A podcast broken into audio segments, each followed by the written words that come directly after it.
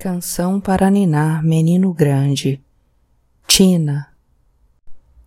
Quando Tina conheceu o fio Jasmim, ela acabara de completar 17 anos, e o homem dizia estar ele na idade do sofrimento.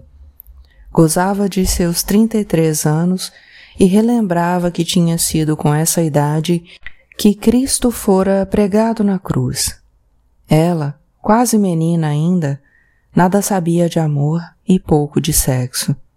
Até então, só experimentara olhares amedrontados e timidamente folgosos para os rapazinhos, vizinhos e ex-colegas de escola.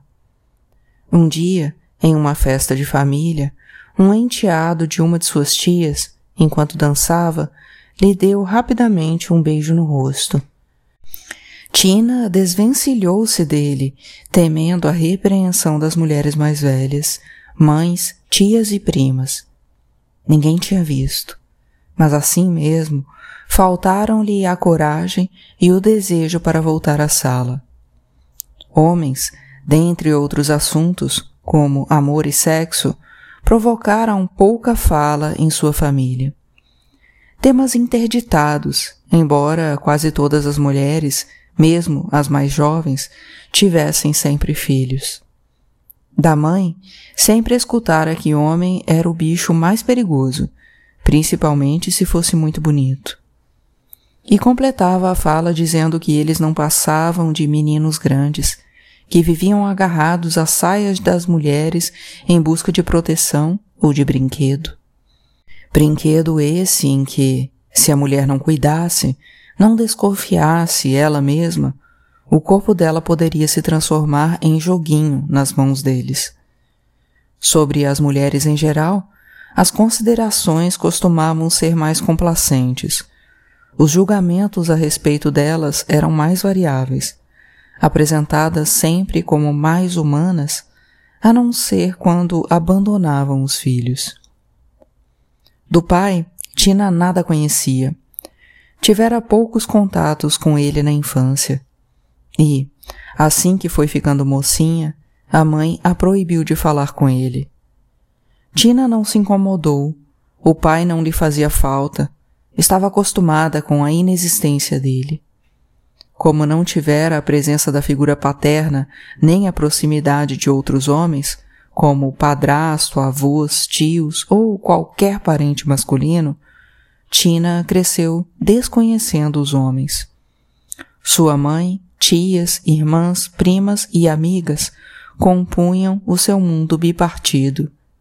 As mulheres aqui, os homens lá, afastados. O primeiro homem que Tina conheceu foi então Fio Jasmim. Tudo começou com um encontro casual. Ele e Pérola Maria eram vizinhos de uma prima irmã de Tina. Um dia, em um domingo festivo, a família dela foi visitar esses parentes que moravam em um bairro distante. Nesse dia, Fio Jasmim entraria na vida de Tina para sempre. No momento exato em que ele saiu de casa e ganhou a rua, Tina pisou no quarteirão de Floripes, sua prima.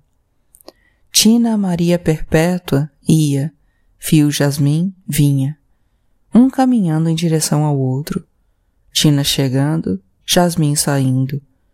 E quando se contemplaram, já bem próximos, uma desconcertante ardência queimou o rosto de Tina. Não de timidez, afirmava ela sempre.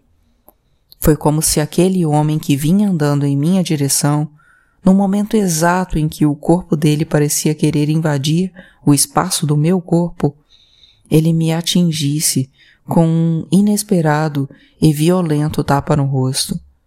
Foi tão concreto o peso da bofetada na minha face que busquei vestígios de qualquer movimentação do homem que me agredira do nada para o nada.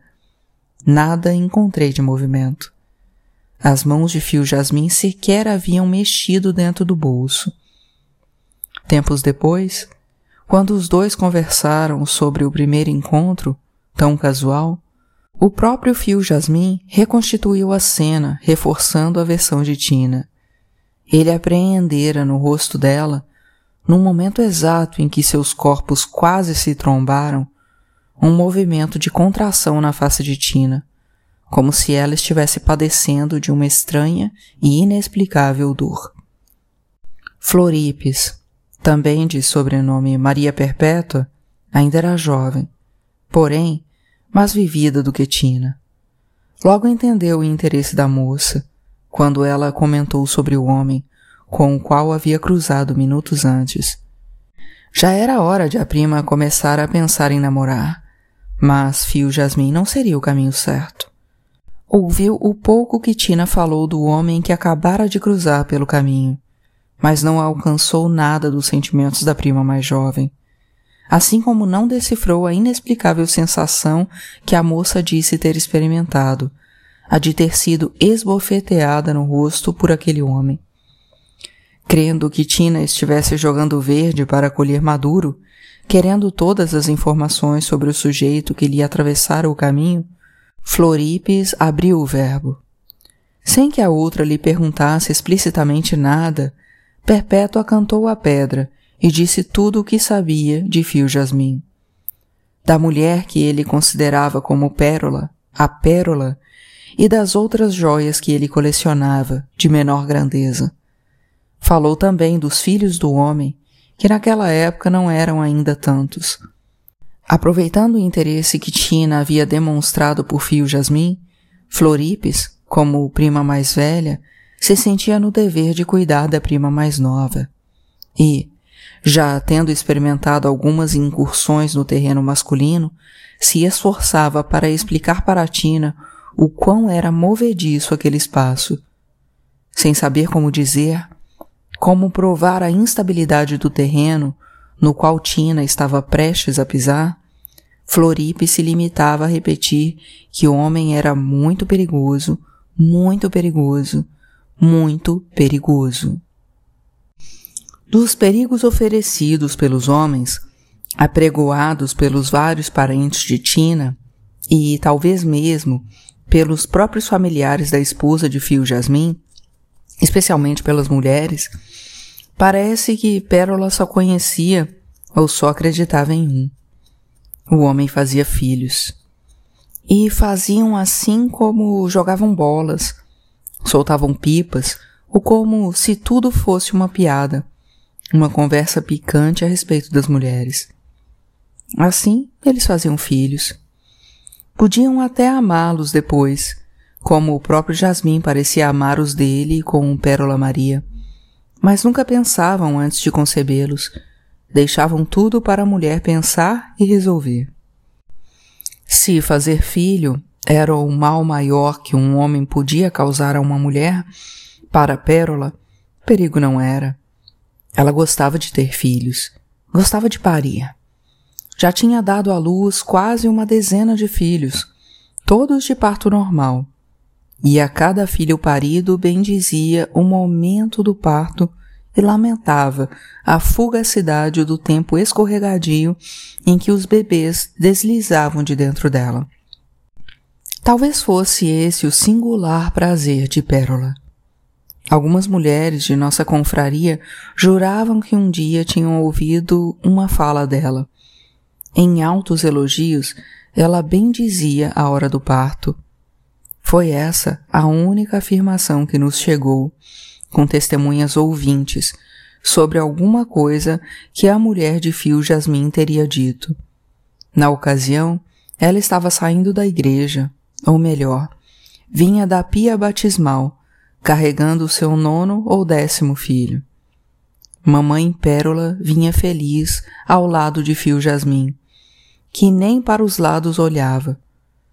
Pessoalmente, nunca ouvi nada de Pérola, mas só o que as outras diziam sobre ela.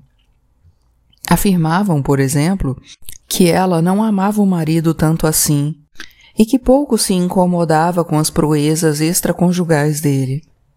O que ela esperava de Fio era a garantia de engravidar para parir depois.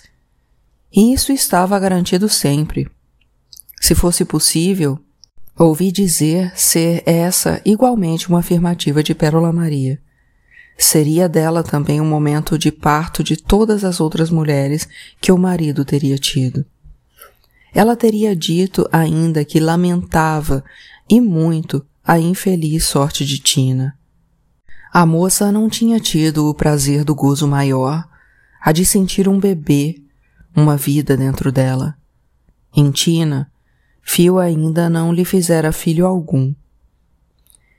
Fio Jasmim tinha uma indubitável certeza do amor de Pérola Maria.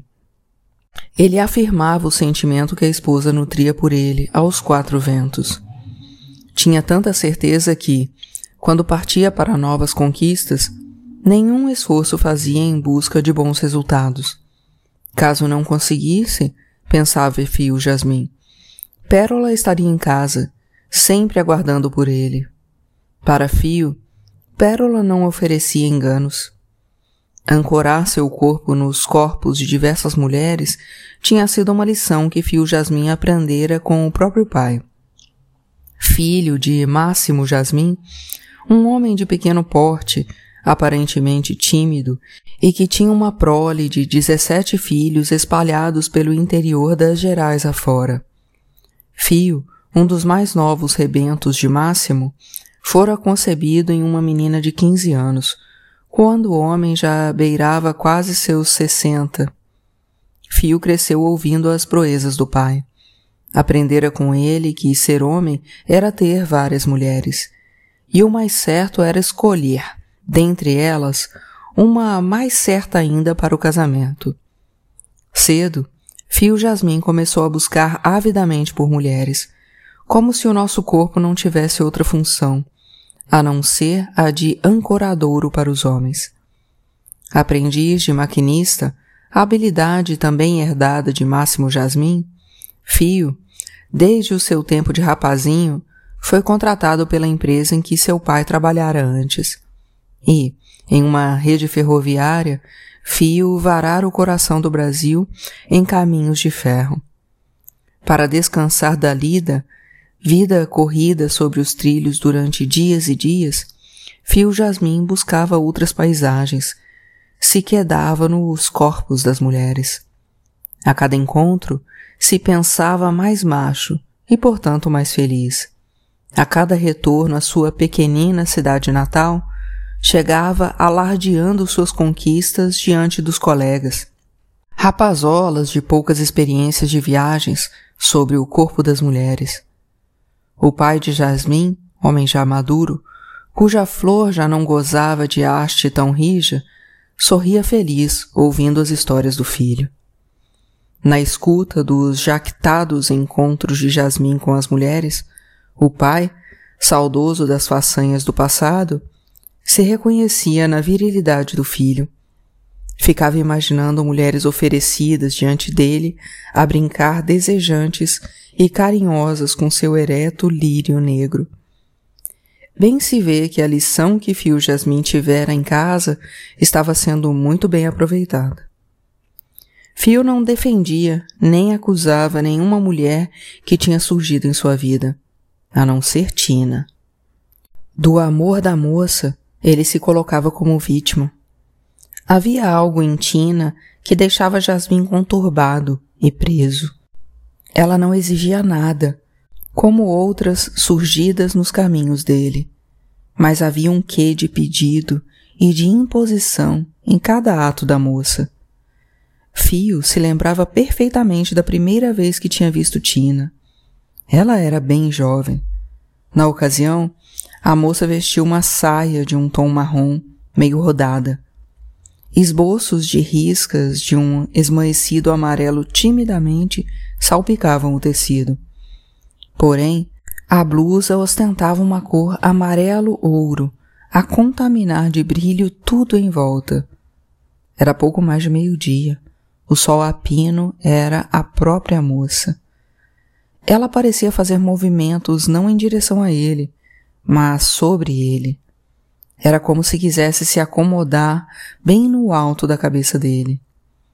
Instintivamente, quis levantar as mãos para se proteger, mas não teve coragem de retirá-las do bolso.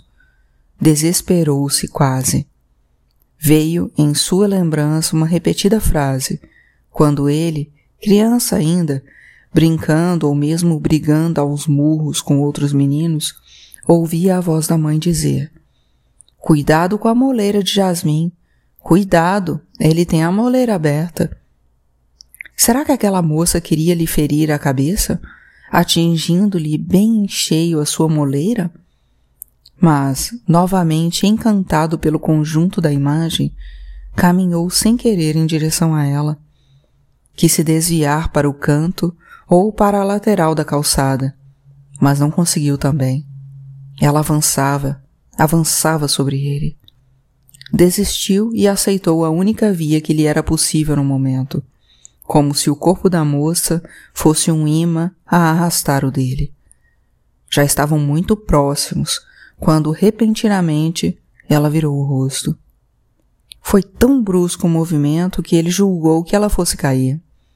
E, na finitude de um aproximado milésimo de segundo, Fio Jasmin captou uma profunda expressão de dor que se desenhou no rosto de Juventina Maria Perpétua. A agonia daquele quase instante lhe pertenceu também. Fio Jasmin era mesmo um homem sem juízo algum. Devia ser porque nascera com a moleira aberta, que não fechava nunca, diziam. Tardiamente, já beirando os nove anos, foi que a fenda do alto da cabeça dele fechou. E parece que nem fechou inteiramente, tantas eram as proezas que o homem arranjava. Fio Jasmin talvez nunca tenha sido apaixonado pela moça juventina Maria Perpétua, mas, quando se conheceram, logo logo se tornou necessitado do corpo e do amor dela. Tina tinha um corpo virgem de toques, mas que se eriçava todo ávido sob o olhar dele. Fio sabia adivinhar os desejos envergonhados da Virgem de Ébano e satisfazia todos como se estivesse oferecendo a Tina uma dádiva, sem nada a ter em troca. Ela, iniciante nos prazeres que lhe causavam vergonha e medo, acreditava que a boca de Jasmim, a lhe percorrer o corpo, fosse um bem só para ela. Com certeza, Fio, por amá-la tanto, lhe oferecia a leveza da língua para não a machucar no mais profundo do seu corpo. Ele sabia que ela era virgem. Sim, Fio Jasmin lhe oferecia a leveza da língua. Sabia compor declarações de amor, com palavras e tom de voz cuidadosamente escolhidos. Nunca pronunciara a expressão fazer sexo com ela, e sim fazer amor. Não o amor que pode figurar violento na imagem de dois corpos em desespero buscando sincronizar movimentos, mas de corpos se amando com calma. E, contendo o desejo de arrancar as roupas de Tina, desde o primeiro encontro, Fio Jasmin pedia a ela, quase suplicava que ela se desnudasse para ele. E também perguntava sempre se podia tocá-la levemente com as mãos e com a língua. A moça atendia ao desejo dele e se apresentava nua, mas por debaixo dos lençóis. Fio Jasmin cumpria, então, um longo ritual de preparação para o encantamento extremo. Muitos eram os usos da língua, palavras, gestos e gostos, tudo que rimasse com candura, estrelas no céu da boca, mundo de mil e tantas maravilhas. E vinha então o momento do gozo final. Primeiro o dela, e depois o dele, já longe do corpo da moça. Ela devia continuar nua e descoberta, para que ele pudesse contemplar a Virgem de Ébano. Tina bendizia prazerosa a virgindade que ela carregava em si e agradecia aos gestos comedidos de fio que inventava formas de lhe fazer prazer e a cada encontro em que ela se dava passiva, exposta, aberta ao olhar e às carícias do homem, mais o corpo desejador de Tina se tornava um bem para Fio Jasmin. Só olhando, só de ver, Fio Jasmin sentia as pulsações da negra flor de Juventina. E ela grata, crendo no sacrifício que ele fazia por viver carícias suspensas, ou melhor, nem iniciadas. Fio gostava dela e se privava do encanto gozo, momento em que o corpo do homem preenche o úmido vácuo do corpo da mulher, tudo pela condição de virgindade dela. Tina Maria jamais percebeu que tudo era um jogo que ele escolhera jogar.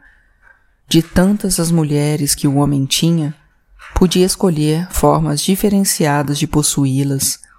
Cada mulher podia ser um caminho. Ele, enquanto homem, pensava que lhe cabia encontrar os passos exatos para atravessá-la. Juventina Maria Perpétua, Tina, em tempos passados, se percebeu em seus sentimentos.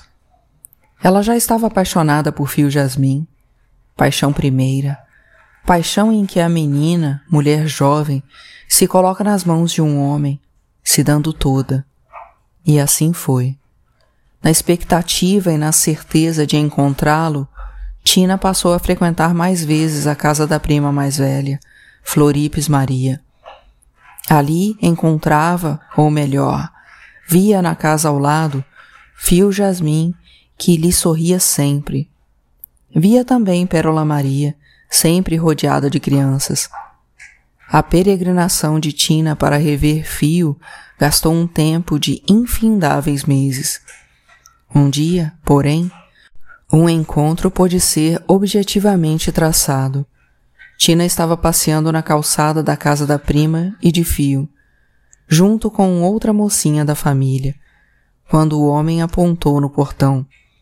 Repentinamente, Fio Jasmim colheu uma flor, margarida do jardim dele, e se encaminhou em direção às duas. Tina sabia que a flor seria para ela, mas, como Jasmim resolveria a decisão da oferta, a outra mocinha provocou a solução. Avidamente, pediu a flor a fio jasmim. Ele, delicadamente, declarou que a flor seria para Tina, pois ela não havia pedido nada. A mocinha saiu ofendida e sem graça, e, nos poucos instantes em que uma flor margarida enfeitava o ar, um número de telefone dançava nas mãos de Jasmim para as de Tina. Um homem pedia e aguardava ser chamado por uma mulher. Desde a oferenda da flor à Virgem de Ébano, muitos dias se passaram, até que Tina resolveu ligar para Jasmim. Ela sabia que o homem era casado. Não só casado, mas que era dos tais que gostavam de brincar com as mulheres. Tina deixou-se levar pela lábia dele. Falaram as outras. Foi porque quis. Avisos, conselhos não faltaram. Ela fora educada sabendo que havia homens que gostavam somente de brincar com as mulheres. Esses costumavam eleger uma, a esposa, aquela com a qual eles tinham os filhos registrados. As outras eram consideradas como as mulheres da rua. E, se tivessem filhos com elas, os filhos eram tidos como da rua também. Com a mãe dela havia sido assim. O pai de sua irmã mais velha agira dessa forma.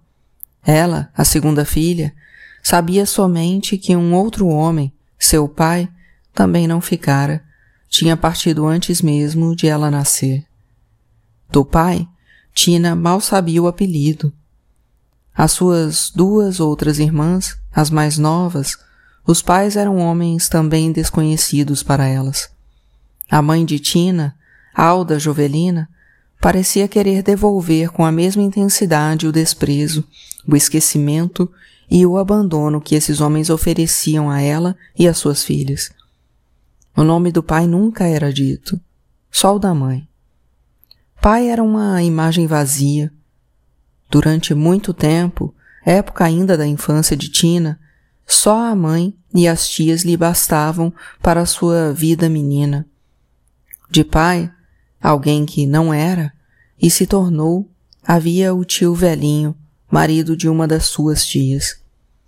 Tio Antônio Pedro Miango lhe contava histórias e lhe pediu o cachimbo, sempre perdido em qualquer canto da casa. Como filha, a sobrinha dileta do casal lhe enchia com água morna a bacia para que o velho lavasse os pés. Gestos de carinho, o velho tio oferecia à Tina, quando a menina ia à casa da tia, cômodo agarradinho à casa da mãe. Tio Antônio Pedro Miango se dedicava à apontação dos lápis da menina. Era com tamanho esmero, com tamanha engenhosidade o tal serviço, que o desbastamento da madeira que encobre o grafite ganhava um tom de obra de arte. E ao escrever ou desenhar, muitas vezes, ela se perdia na contemplação do lápis. Em pensamento, inventava mil histórias para o objeto, que descansava do nada feito nas mãos de Tina. Era assim que Tina recebia o tio Antônio Pedro Miango. Ele poderia ser o seu pai. Pai era uma pessoa que lhe contava histórias e que lhe apontava os lápis pretos e coloridos. De pai bastava isso.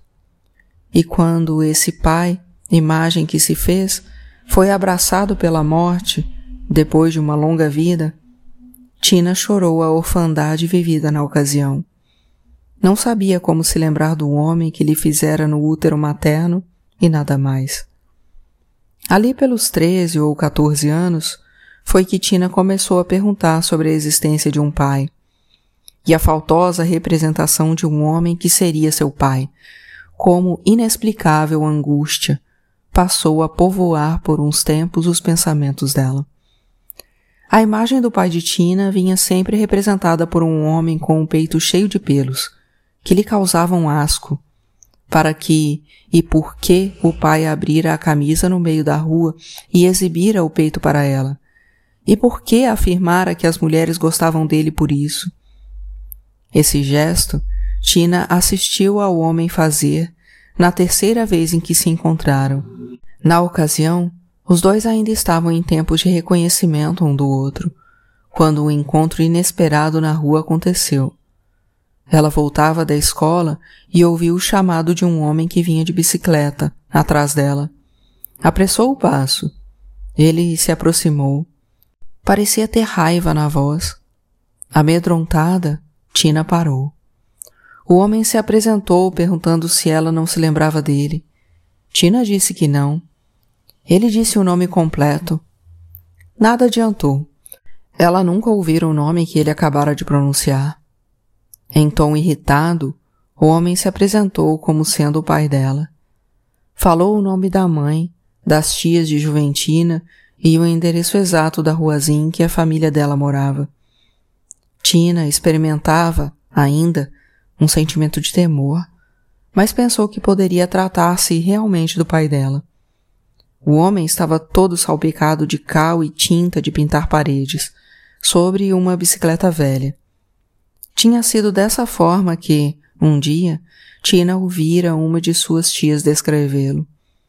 A tia de Juventina, casualmente, havia encontrado com ele na rua. A conversa sobre o encontro se dera entre essa tia e a mãe dela. Só a tia falava e falava. A mãe, em uma quase mudez e em uma total ausência de gestos, parecia não querer ouvir nada. Foi nesse momento de conversa e de informações tão difusas que Tina apreendeu a imagem do pai. Um homem pintor de paredes, sujo de tinta, a pedalar uma bicicleta velha. À noite, longe da tia, a mãe, com uma voz que parecia embargada de choro e raiva, recomendou algo para Tina. Aliás, não foi uma recomendação, e sim uma ordem ordenou a Tina que, se, em alguma ocasião, um sujeito sujo de tinta sobre uma bicicleta velha se aproximasse e dissesse ser o pai dela, que ela fizesse qualquer coisa, mas não desse ouvido para ele. Por isso, naquele dia, Tina, obediente ainda aos preceitos maternos, queria fugir do tal homem. Queria abreviar o encontro, mas não conseguiu. A voz dele era tão impositiva que a menina continuou ouvindo o que ele dizia. Havia medo e curiosidade. Ele dizia do distanciamento dele e dos empecilhos de aparecer como pai para ela. Não era culpa dele, não era culpa dele, não era. A mãe dela, ela sim, ela era a única culpada. Era uma mulher muito ciumenta. Não suportava saber que muitas mulheres gostavam dele, pois ele era um homem muito atraente. Tinha um corpo bonito. É verdade que não tinha dinheiro, mas tinha um lugar macio em que as mulheres gostavam de deitar a cabeça. E dizendo isso, foi abrindo a camisa para exibir a grama negra que lhe cobria o peito. Um mal-estar indefinido percorreu o corpo da menina, uma sensação de asco e de vontade de vômitos. Desejou a mãe por perto. Baixou a cabeça e não contemplou mais o rosto do homem. Desse dia em diante, ela que pouco sabia do pai, nada mais soube. A visão desse pai, não pai, e qualquer referência sobre ele, tudo ficou soterrado nos vãos dos vãos da desmemória de Tina. Independentemente da afirmativa de que a paixão ou o amor podem ser construídos e mantidos durante os longos tempos de vivência com a outra pessoa, Juventina parece ter construído esse sentimento sozinha. Amou e se apaixonou sozinha. Nunca soube, nunca experimentou a ressonância desses sentimentos. Nunca viveu o retorno de uma paixão de fio jasmim para ela. Fez da vida um só tempo de amor só. Amou sozinha, amou só. Só o amor dela para fio jasmim, e nunca experimentou de fio jasmim para com ela. Nunca buscou o mais profundo de Fio Jasmim. Nunca pediu nada a ele, nem a presença. Seu corpo, seu amor, sua vida foram oferendas para o Fio Jasmim durante anos e anos. A oferta de Tina se dava sem que ela percebesse que o que importava para Fio não era a virgindade dela, como ele a fazia crer. O cuidado dele com a virgindade de Juventina era um experimento delicioso para ele. Não penetrar Tina fazia parte do jogo sexual dele, pois ao chegar em casa, quase sempre, lá estava Pérola Maria para acolhê-lo em seu membro em busca de uma ardente penetração. Lá estava Pérola pronta, plena de desejos de fazer mais um filho. Ela sempre queria o gozo do marido dentro dela. Portanto, para Jasmim, todas as vezes, tão prazerosos eram os encontros com Tina. Com ela, Fio cumpria os rituais de iniciação. Com Pérola Maria, ele chegava ao final do jogo, o gozo. Mais prazer ainda ele sentia quando visitava Tina e não cumpria logo em seguida o encontro com Pérola Maria, pois, no tempo, no espaço entre o da posse do corpo de Tina e o da posse do corpo de Pérola, Jasmim, por pensamento, dava longa continuidade ao exercício da excitação. Assim, o corpo de Tina também se acostumou à única forma de chegar ao prazer, aquela que lhe foi dada a conhecer por fio jasmim. Nunca mais, nem em desejo, Juventina imaginou outra pessoa a lhe tomar o corpo.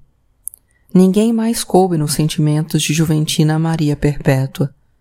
As pessoas que se aproximavam nunca encontravam ecos dos sentimentos oferecidos a ela. Durante quase duas décadas, o amor dela por Fio se afirmou sempre em tom crescente, mesmo quando não havia mais motivo, nem mais a presença dele para amá-lo tanto.